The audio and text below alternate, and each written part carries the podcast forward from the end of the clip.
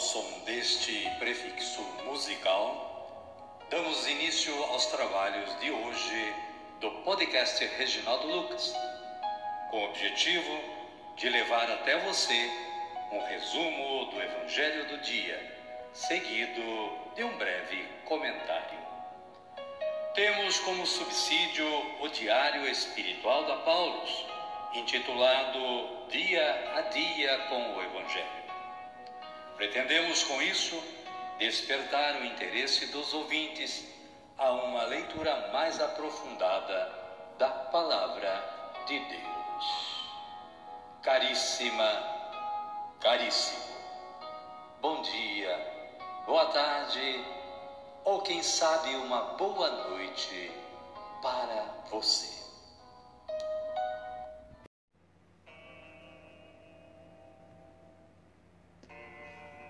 Hoje é 1 de outubro de 2023, estamos no 26º domingo do tempo comum.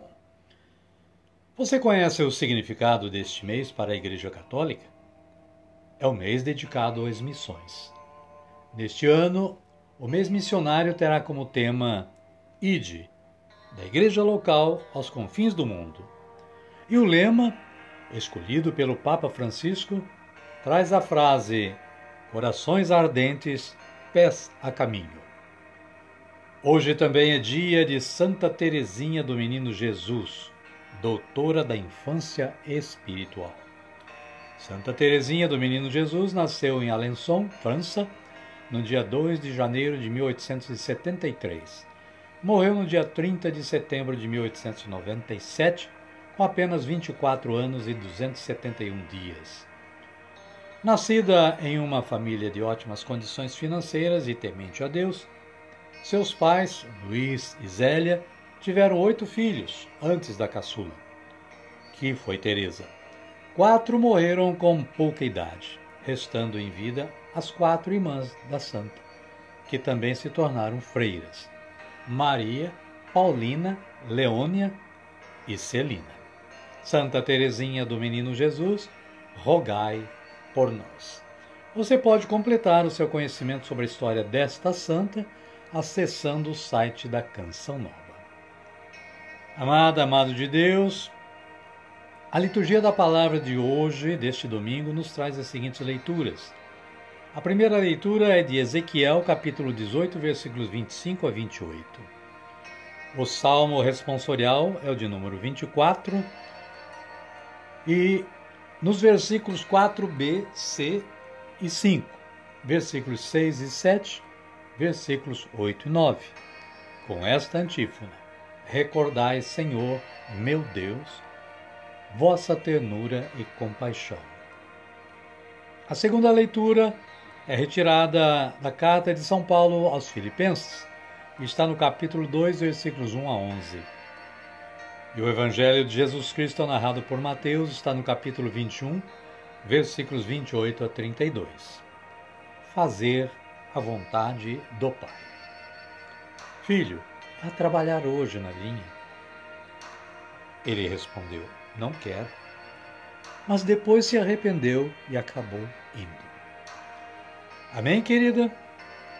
Amém, querido? Então vamos rezar, dizendo assim.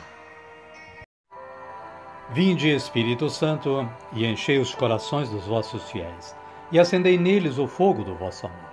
Enviai o vosso Espírito, e tudo será criado, e renovareis a face da terra. Oremos. Ó Deus, que instruístes os corações dos vossos fiéis com a luz do Espírito Santo, fazei que apreciemos retamente todas as coisas, segundo o mesmo Espírito, e gozemos sempre da sua consolação. Por Cristo, Senhor nosso. Amém. Agora sim, agora estamos preparados para acolher o Santo Evangelho.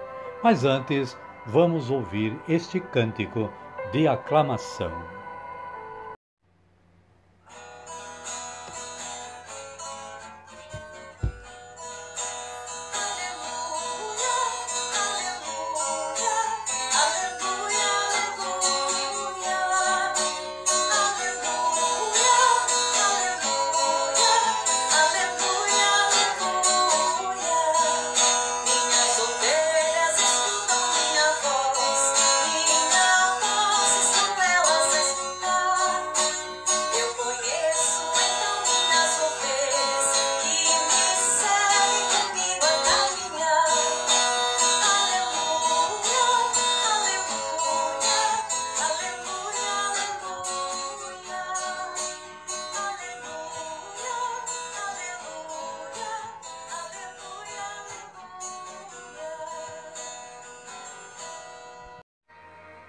Senhor esteja conosco, Ele está no meio de nós.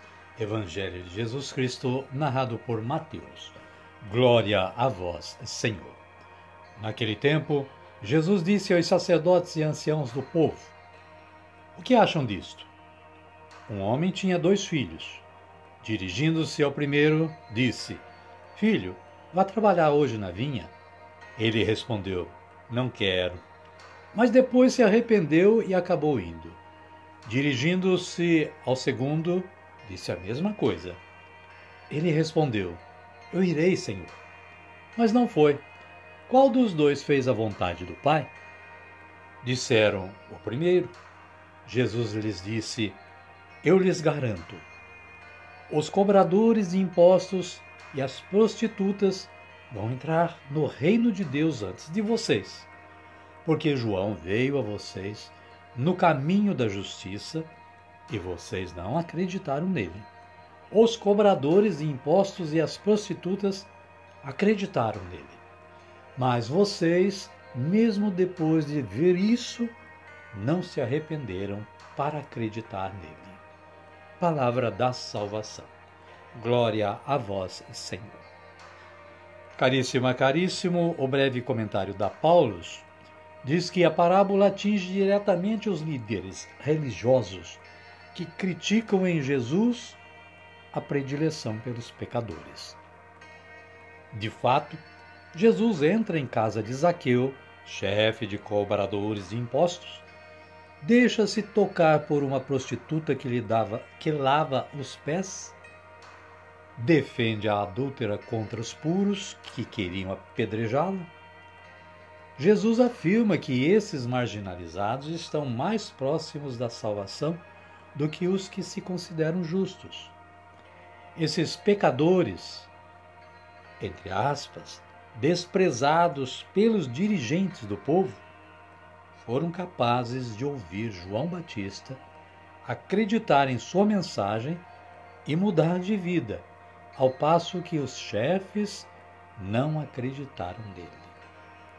Não basta mostrar uma fachada de pessoas de bem, é preciso realizar obras de justiça. Amém, querida? Amém, querido?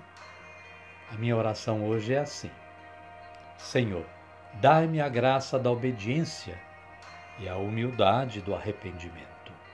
Amém.